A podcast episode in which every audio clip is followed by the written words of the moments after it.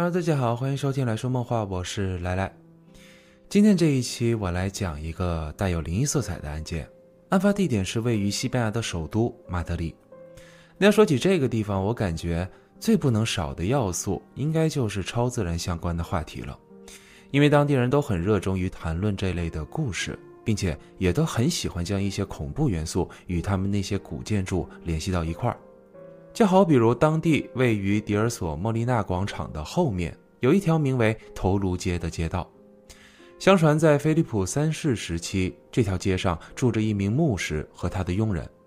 佣人当时因为见财起意，于是就将牧师的人头给砍下，随后卷钱就逃了出去。事隔三年后，佣人自以为安全了，就又回到了马德里。有一天，佣人去菜市场买羊头，准备回家炖汤。按常理来说，购买羊头时，店家都会先处理干净，以免渗血。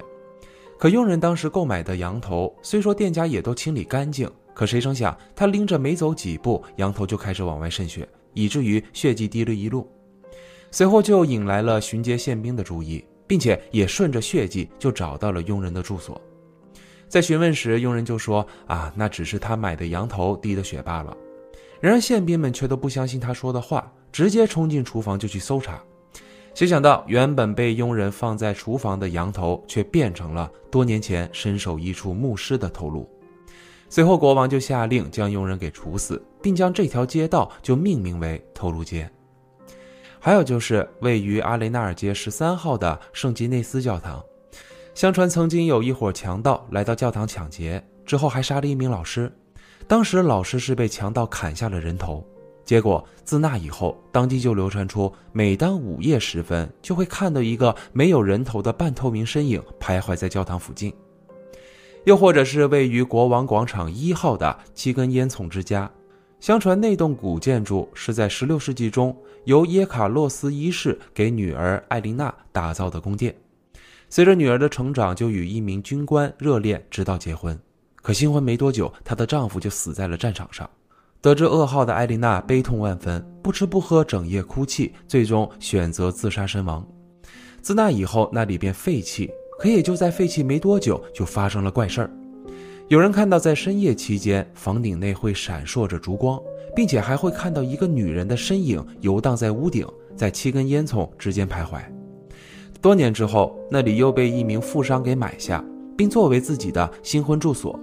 可谁成想，就在举行婚礼当天。富商的妻子就在卧室中自杀了，而那间卧室正是当年艾丽娜所自杀的地方。随后，在一九四八年，那里就成为了历史艺术遗址。一九五七年期间还被翻新重建，一直到一九八零年，那里就成为了当地作为教育与文化部的相关机构。可即使是过去了这么多年，在那栋建筑里依然流传出了很多怪事儿。比如会在走廊上听到跺脚的声响，而几间房间内还会时常传出勒紧绳子的那种声音，甚至有工作人员声称，传闻中的那种闪烁的烛光依然会出现。那么我以上所讲的这类故事，在当地还有很多很多，所以可以看得出来，当地居民们对这种神秘的话题都很感兴趣。而我今天要讲的这起案件，同样带有神秘色彩，并且在当地流传已久。这起案件与通灵有关，也和诅咒相连。同时，它也是西班牙历史以来唯一一件被官方记录在案的超自然案件，那就是瓦列卡斯案。同时，它还有另一个名字，那就叫八号公寓超自然案件。时间先来到一九九一年的二月份，一位八旬老人正躺在病床上，能看得出来，老人的状态已经奄奄一息了。而此时，康塞普希望太太。就带着自己六个孩子来到医院，送老人度过这最后一程。很显然，躺在病床上的老人正是康塞普西翁太太的父亲，也就是六个孩子的外公。这样的场景总是令人难过的，亲人的生命正在一点点耗尽，而一旁的人在做些什么，也都感到无力。好在老人是属于身体机能自然衰竭，并没有遭受到什么病痛的折磨。临终前能看到这么大一家子人守在自己身边，也算是能够平静安稳地走完这一生了。可我这样的描述似乎并不符合此时病房内的气氛，因为在场的人感受不到一丝的悲伤或者是不舍，反而是能感受到有那么一股很强烈的恨意。康塞普西翁太太在刚进来的时候，只是远远朝病床上望了一眼，而孩子们也都没有靠前去看望，都是贴着墙在站着。其中还有两个年龄最小的孩子，是一直倚靠在门边，仿佛随时都想离开一样。一屋子的人就这样沉浸了十几分钟。这时，老人的手缓缓抬起，并指向了其中一个女孩。而女孩这会儿也感到很诧异，站在原地愣了神儿。母亲看到这一幕时思索片刻，于是就说：“去吧，看看你外公想对你说些什么。毕竟他就快要走了。”女孩这会儿虽说有些不情愿，可还是听从了母亲的话。她将耳朵慢慢靠近了外公。可接下来，令人难以置信的事情就发生了。老人在女孩耳边用尽全身的力气在说着：“今生。”我没能伤害你，下辈子我我一定会。随着呼吸机的长音响起，老人也断了气，而此时的女孩却瞪大双眼，她不敢相信自己刚刚听到的那段话。此时，一旁的母亲赶紧叫来护士，并一把搂住了女孩，就说道：“女儿，真对不起，我没想到你外公就算临死之前也要对我们这样的恶毒。唉，别再去想了，他已经死了。”不会再伤害我们了。母亲的安慰并没有平复女孩的情绪，因为刚刚外公说的那句话就好像诅咒一样，还在他脑海里回荡着。是的，这就是这一家人的关系。这个可怜的姑娘名叫艾斯特法尼亚，十七岁，她在家中排行老大，下面还有五个弟弟妹妹。她的母亲名叫康塞普西翁，父亲叫做古铁雷斯。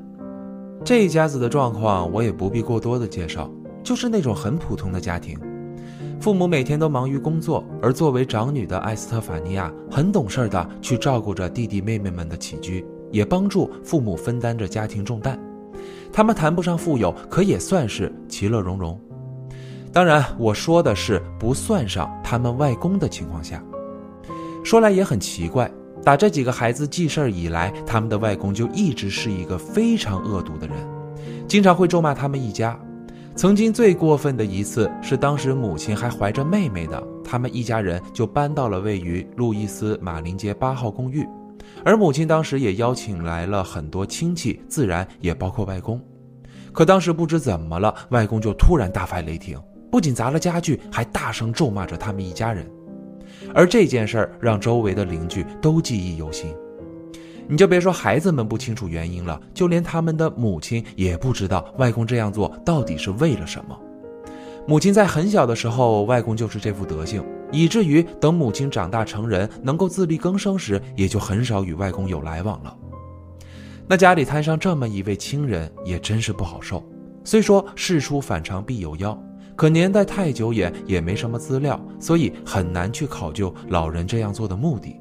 只是很可怜那几个孩子。尤其是大女儿艾斯特法尼亚，明明是与亲人离别之际，可居然还被亲人诅咒，这对女儿的心理产生了很负面的影响。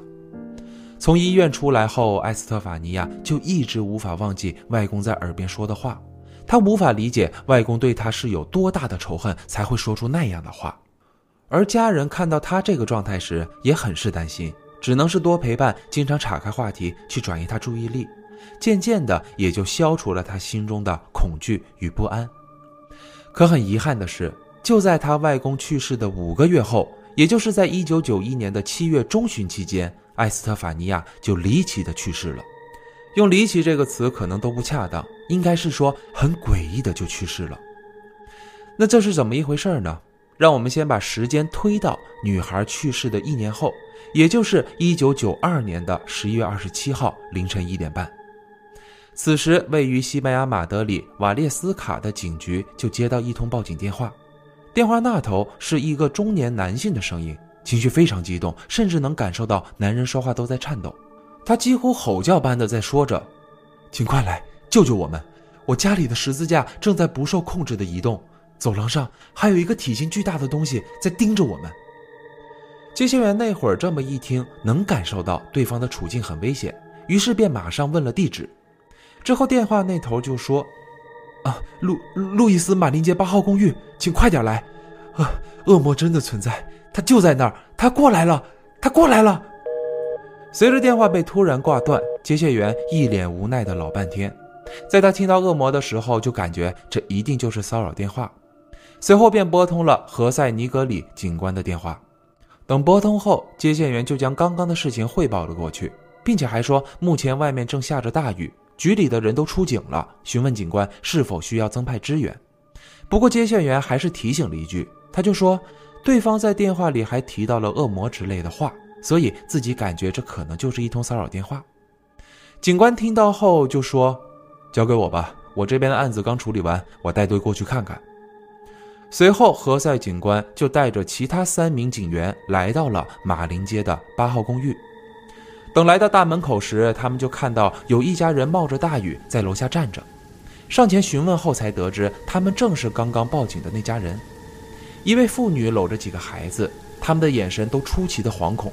而一旁的男子就说：“警官，是我报的警，我叫古铁雷斯。”刚刚我们家里墙上挂的东西都无缘无故的掉了下来，十字架还会倒转。紧接着我就看到有一个身体巨大的东西出现在走廊上，他肯定要伤害我的孩子，请快帮帮我们！警官那会儿感觉这一家人肯定是受到了不小的惊吓，也感觉到对方有些语无伦次的，于是就先让两名警员暂时先陪同这一家人，之后就带上剩余一名上楼查看。等来到三楼进入后，他们就看到屋内一片狼藉。很多画框摆设都碎了一地，客厅中还有几个柜子被推倒。此时，何塞警官与另外一名警员很谨慎地在仔细搜查着。可奇怪的是，现场虽然很凌乱，可遭到破坏的物品似乎不是被翻乱形成的。就比如走廊上被散落的几幅画，像是挂画框的钉子松动而导致画框落下的，不像是被人为拿起又砸下的痕迹。而更奇怪的是，每一幅画上方的钉子都完好无损地钉在墙上，包括一些散落到地面的装饰品，其碎片破坏的范围也像是从原先位置掉落后产生的迹象。这与何塞警官一开始设想的很不相符，因为他原本是觉得这一家人是不是遭到入室抢劫了，可现在看来并不像那样，反而更像是遇到地震了。在仔细搜查，确保屋内没有可疑人物躲藏后。他就安排警员去楼下，先把人都给叫上来。与此同时，他先是试了一下屋内的照明开关，可却都没反应。那看来应该是跳闸了。可就在他寻找闸门的时候，自己身后不远处的一个柜门突然自己打开了。在他转身查看的时候，又隐约听到了一种嘎吱嘎吱的声音，哎，就有点像木头摩擦发出的那种声响。他当时顺着这个声音就锁定了一间卧室的房门。此时，何塞警官就掏出手枪，小心翼翼地在靠近房门。可也就等他快靠近的时候，房门却自己打开了。直到这个时候，警官也没有往奇怪的方向去思考，他只是觉得怎么这家里的这些门都松动了，关不紧。想到这儿的时候，他就顺着手电筒的光线往屋里看了过去，结果屋内并没有什么可疑人物。不过倒是有一点挺奇怪的。那就是这间卧室里的物品都整齐地摆放着，并没有像客厅或其他三间卧室那样凌乱。这会儿楼下的人也都上来了，何塞警官也忙着往客厅走去，他想去询问一下这一家人刚刚到底遇到了什么事儿。可就在他刚转身没多久，就突然听到了一声巨响，那声音非常大，像是一块巨石砸到地板的声音。那声音是从阳台传出的，警官也是赶紧冲了过去。可令他疑惑的却是，阳台上也什么都没有，地上也没有被砸的痕迹，这就奇了怪了，自己不可能听错呀，因为他当时距离阳台的位置是最近的。他来到客厅，询问着所有人，而在场的人也都表示确实听到了那一声巨响。接下来，诡异的事情再次发生，就当大家都还在对刚刚那一声响感到疑惑的时候，客厅沙发旁边的一名警员就突然惊叫了一声。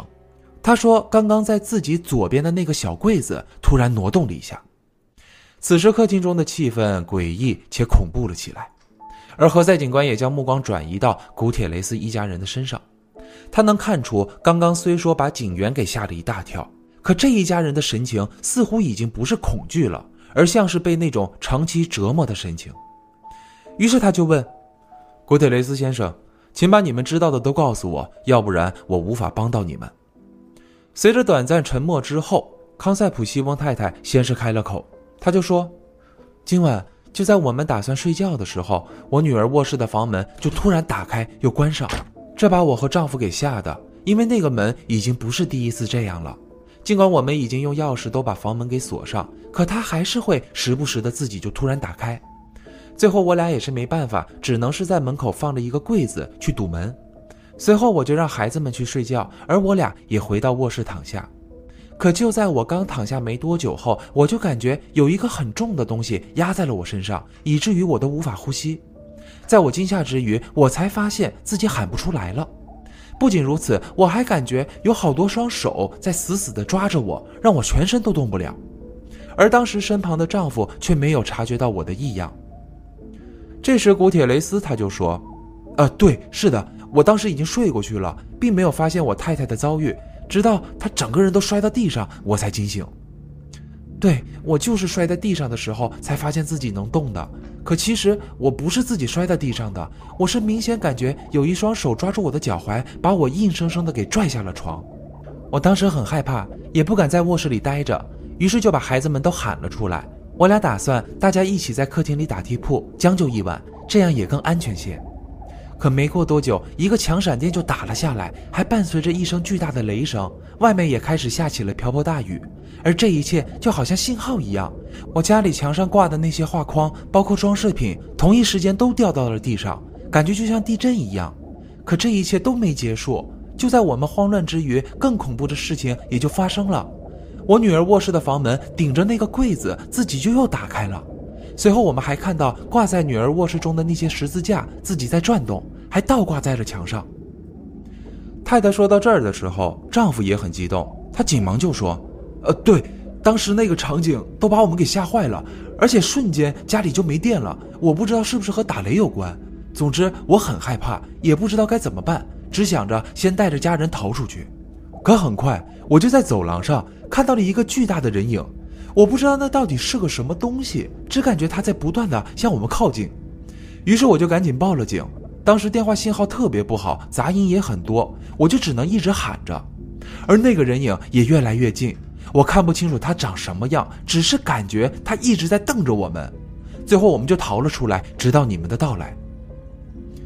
说到这儿的时候，一屋子的警察都表示半信半疑的态度，而何塞警官也开始检查着那些柜门。他发现那都是一些很普通的家具，内部也没有机关或者是可远程控制的装置。然而，就在他准备检查卧室房门的时候，卧室内的那些摆设就发生了异样。他眼睁睁地看到有几幅画掉了下来，而卧室内的十字架也都倒转了过来。墙上的一张海报上还出现了奇怪的抓痕。而更可怕的是，当时卧室内的一个桌子上有一个相框掉到了地上。相框内的照片却突然自燃了起来，当快烧到边缘处的时候，火才熄灭。而这一幕震惊了在场的所有人。康塞普西翁太太紧忙就说：“那是我女儿的遗像。”此时，何塞警官对这些都无法解释，他只是明显感觉到了危险，所以立即就要求所有人撤离，并封锁了现场，回到警局。等一行人来到警局后，夫妇俩就又说了一件更加令人难以置信的事儿。他们说，现在家里出现的那些怪事儿，女儿在生前早就告诉过他们，可当时他们谁都没有选择相信女儿的话。而等女儿去世后，家中就发生了这些怪事儿，事隔至今已经持续了一年之久。那这整体的经过是这样的：当孩子们的外公去世后，大女儿的精神状况就很不好，整天心事重重。随后是经过三个多月，女儿才算慢慢有了好转。可又没过多久后，女儿就突然性情大变，就像着了魔一样的变了一个人。原本性格温柔、善解人意的她，却突然变得易怒、暴躁，甚至有了暴力倾向。有好几次，她都试图要殴打弟弟妹妹们，而且失眠的状况也越来越严重，时常会在深夜看到她一个人坐在床上发呆，或者胡言乱语，说的那些话语速都很快，根本听不懂在说什么。渐渐的，女儿还出现了抽搐的症状，家人都很担心，于是就带她前后去了四家医院，然而都给不出具体的诊断结果。几家医院都说他们的大女儿可能是患上了癫痫，还给她开了很多治疗癫痫的药。可这些并没有让她的状况有所好转，反而是更加严重了。女儿开始出现幻觉和幻听，她还经常说在家中会看到一个体型巨大的影子在床的周围徘徊。不仅如此，那个影子还会去到弟弟妹妹们的房间游走，在深夜期间也能看到女儿冲去那些房间，对着空气就大喊道：“快滚出去，不要伤害他们！”这样的话。而最严重的一次是有一天，女儿当时在浴室里烫衣服，结果父母就听到了“砰”的一声，随后就是女儿的一声惊叫。等父母赶到浴室门口的时候，发现门没有被锁起来，可无论如何就是打不开。而里面的女儿一直就在很恐慌的吼叫，就当父亲正准备踹门的时候，门却突然自己又打开了，而女儿已经瘫软在浴缸里，差点溺水身亡。直到一九九一年的六月底，也就是女儿去世的前半个月，一天夜里，她突然就来到父母的床边，很悲伤又语重心长地说：“如果哪一天自己死了，那就要求父母一定要把外公和自己的照片都贴在墓碑上。”再后来就是一九九一年的七月十三号晚上十点多，当时女儿的情况再次恶化，全身抽搐，口吐白沫。等送到医院的时候，已经是休克的状态。随后就在七月十四号的凌晨两点钟，医生就宣告他们的大女儿埃斯特法尼亚离世了。当时的死亡原因是抽搐导致的肺部窒息。可对于女儿的年龄以及体质来说，这样的死因是罕见的。所以诊断报告内就写着突发且存疑的结论，而这一结论对于整个家庭来说都是无法接受的。母亲更是不断回想着女儿那一段时间以来的变化。后来他就发现女儿好像是从恢复上学的一周后才发生的巨变，于是他就找到了女儿在校内最好的朋友去询问情况。谁想到女儿在学校期间确实发生了一件很诡异的事情。当时是女儿两个好友就找到他，想请他帮个忙，那就是三人一块来玩通灵板。原因是其中一个朋友的男友前不久死于车祸，而他这个朋友又很想念男友，所以就想通过通灵板看是否能与男友联系上。随后三人就在下午课间期间偷偷来到更衣室，举行了这么一场降临仪式。那关于通灵板，我之前也都介绍过。就是上面标有零至九的十个数字，同时带有二十六个字母以及是与否的标识。可我记得以前在我介绍的时候少说了那么一样东西，那就是通常在通灵板上还会带有 “goodbye” 的字样。那这是什么意思呢？原因和通灵板的规则有关。简单来说就是，呃，通过召唤，如果真把灵给招来了，那么接下来无论你怎样去询问问题。到最后，最关键的一步就是要把召唤过来的这个东西给请走。当召唤者们被引导指向 Goodbye 的时候，也就说明那个东西已经离开。只有到这一步时才算完事儿，整体仪式才能结束，要不然就会带来灾祸。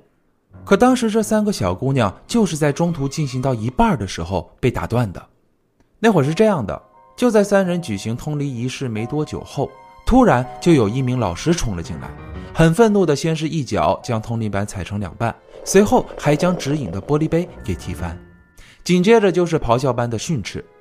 那老师能有这样的反应，是因为他们的学校是一所天主教学校，所以通灵板这样的物品在校内是属于非常危险的禁品。而也就是在老师训斥期间，一旁的好友就注意到，从杯子里飘出了一股烟雾，恰巧就被艾斯特法尼亚给吸入。由此，当艾斯特法尼亚放学回到家后，就产生了变化。这里我提一嘴啊，那就是一般通灵板除了一块板子，还需要一块小板子来作为指向的道具。可当时他们就只有这么一块板子，所以就拿着一个小玻璃杯来作为指引的道具，就这么回事儿。那等父母将事情了解到这一步的时候，才明白女儿可能不是生病了，而是被恶灵给缠身了。他们也都很懊悔，没有选择在女儿活着的时候去相信她说的话，而家中的怪事儿也越来越多。起初只是一些轻微的状况，比如原本关紧的门窗会自行打开，放在柜子上的东西会自行掉落，之后就演变成一些家用电器会无缘无故的启动，再到后来就是家中出现那个巨大人影。正如他们女儿所说的那样，那个东西会游走在床边。可怕的是，两个弟弟床垫子的背面都出现了发霉的污垢，那上面散发着恶臭，而且还显现出了人的形状，很是诡异。而最让他们一家感到害怕的就是倒挂的十字架，因为根据他们的信仰来说，这种形态的十字架就代表着恶魔。之后，一家人实在是没办法了，就在一九九二年的十月十四号，也就是报案的前一个月，就找来了一个灵媒。这个灵媒在他们当地还很有名，叫做特里斯坦·布雷克。不可思议的却是，就在这个灵媒什么都不知情的情况下，他就提到了他们家中存有两个灵魂，一个是恶灵，就是他们的外公，而另一个不是恶灵，也就是他们的女儿艾斯特法尼亚。灵媒还说，他们的女儿回到家中就是为了对抗恶灵，来保护家人的。随后，灵媒还使用了 EVP 电子设备，就捕捉到了一段录音。EVP 指的是超自然电子导向，通常是透过电子设备的静电干扰和噪声来捕捉声音的，常会在一些探灵节目中看到。那当时录到的那段录音，透过解析就能听到，里面似乎是一个女性的声音在说着“爸爸，走，快走”。这样的话，林梅认为这应该就是他们死去的女儿在提醒家人远离这个家，也就能远离外公的恶灵。不过到这一步时，林梅也都表示自己无能为力了，她没有办法帮助这家人驱魔，所以也就只能劝告他们尽早搬出去。而当时这件事儿还被报社给报道过。此时的何塞警官在听完这些事情后，沉默了许久。因为他的职业不允许以这样的方向去调查案情，可眼前的种种也都不得不让他去思考这到底是不是真的。于是等到隔天，他再一次带队来到现场进行调查，可最终的结果却令他写下了那份超自然报告。因为现场所有的门窗没有被闯入或破坏的痕迹，那些无缘无故移动或启动的家具也都没有被动过手脚。当晚没有停电，屋内的线路也都没有短路或跳闸的情况，而最令他深刻的就是屋内的那间浴室。当他进入后，明显感觉仅只有一门之隔的浴室里的温度却远比外面低了很多，明显能感到有一股寒意。可最要命的就是，当他带着两名警员进入到浴室的时候，洗手台的镜子突然裂开。而浴室内的三人都感觉到了很不舒服，甚至有心悸的现象。随后，他又分别走访了邻居、学校、医院，包括古铁雷斯夫妇的工作单位。这期间的所有时间节点，包括一些可目击的事件，都和夫妇俩描述的对得上。再加上一家人被分别询问的时候，他们所描述的内容也都一致，包括对他们进行的心理鉴定结果也都通过了。只是每个人都有不同程度的精神衰弱，而最让何塞无法理解的就是那个自然的遗像。他反复检查过那个相框，他发现相框的玻璃以及木质的背板都没有被烧焦的痕迹，可艾斯特法尼亚的脸却被烧毁了。所以也因此，何塞警官在写报告的时候就将这些事实都写了进去。大致的内容说的是。一九九二年的十一月二十七号凌晨一点半，警局接到报案。当时由何塞尼格里带队，协同其他三名警员一同前往路易斯马林街八号公寓。我们在办案期间遇到了一些无法解释的超自然异象。后通过家庭成员上报，家中长女艾斯特法尼亚在一场降临仪式后出现了奇怪的症状，导致身亡。随后家中也出现了一系列超自然现象。办案期间，两名警员在调查目击过程中，同时出现了头晕以及恐慌的表现，不得不离开了那栋公寓。随后，两人还请了两个礼拜的病假。而何塞警官也是在经历这起案件的一个月后，就提出了调职申请。至于这家人，是在一九九三年的年初就搬离了八号公寓，他们是将公寓以低廉的价格出售的。幸运的是，这一家人在搬出公寓后就没有再出现那些奇怪的异象，包括购买古铁雷斯一家住所的新住户也都没有遭受到任何超自然事件。两千零六年期间，西班牙本地的超自然事件栏目组还专门为这起案件做了一期节目，他们也找到了古铁雷斯一家的新住所，并采访了他们。采访过程中都很顺利，然而却在制作剪辑的时候，他们就发现，当时在他们寻求同意回到老住所取景拍摄的时候，似乎就录到了一段话。那是一个男性的声音，音质很差，杂声也很多，隐约是在说着“我们还没有开始”这样的话。这段录音也是在这期节目刚播出的时候被剪辑了进去，可后来是在二零一一年做合集节目的时候，这段话却又被剪掉了。再往后就是二零一七年，根据该事件改编的电影也就上映了。电影的名字叫做《灵石》，灵魂的灵，腐蚀的蚀。该影片也获得了2018年西班牙歌雅奖的七项提名，包括最佳电影、最佳导演、最佳新人女演员等。有兴趣的小伙伴也可以找来看看。我是都看完了，感觉还可以。虽说整体剧情都被改编了，不过那里面姐姐无微不至照顾着弟弟妹妹们的情景，包括家里出现的那些怪事儿，都是根据真实描述所演绎的。那也随着这部电影上映后，这起案件再次引起了关注，而真与假的谈论也都源源不绝。很多人都认为这起案件就是捏造的，原因就是这一家人只是为了得到关注，之后从中获益罢了。可随着时间的验证，这起案件并没有给这一家人带来实质性的利益，反而是带来了歧视与谩骂。就比如在2018年期间。一档节目就找到了艾斯特法尼亚的妹妹玛利亚内拉，他们当时再次回到八号公寓做了一期采访。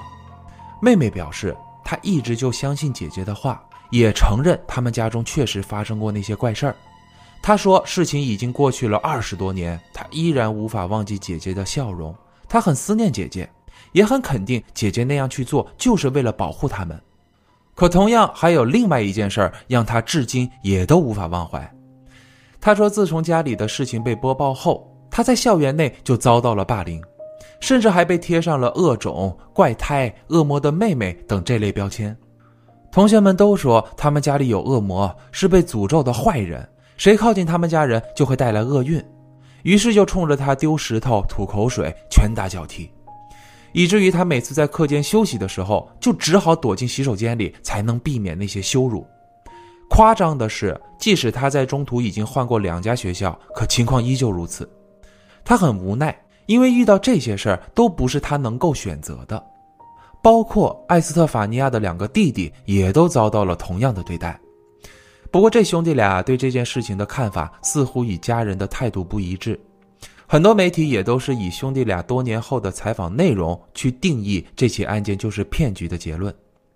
原因是，同样是在二零一八年。艾斯特法尼亚的两个弟弟里卡多与马克西就主动找到了《世界报》的记者，他们要求停止这场闹剧，还给姐姐一个清白。兄弟俩和姐姐的感情很深，一直到该事件发生这么多年后，他们依然无法忘记姐姐对他们的关爱。